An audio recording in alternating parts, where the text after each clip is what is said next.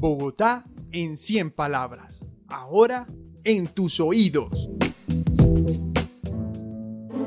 El mandado.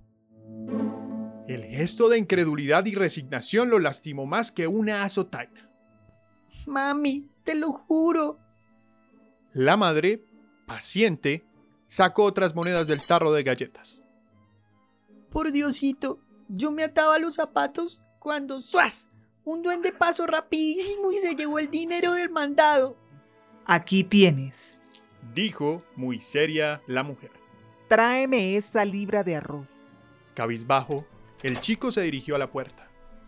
Salió, y justo cuando iba a empezar a correr, una sombra oscureció toda la cuadra. El niño miró hacia el cielo y vio la inconfundible barriga roja escamada de un gigantesco dragón. John Machado, 40 años, localidad Engativá.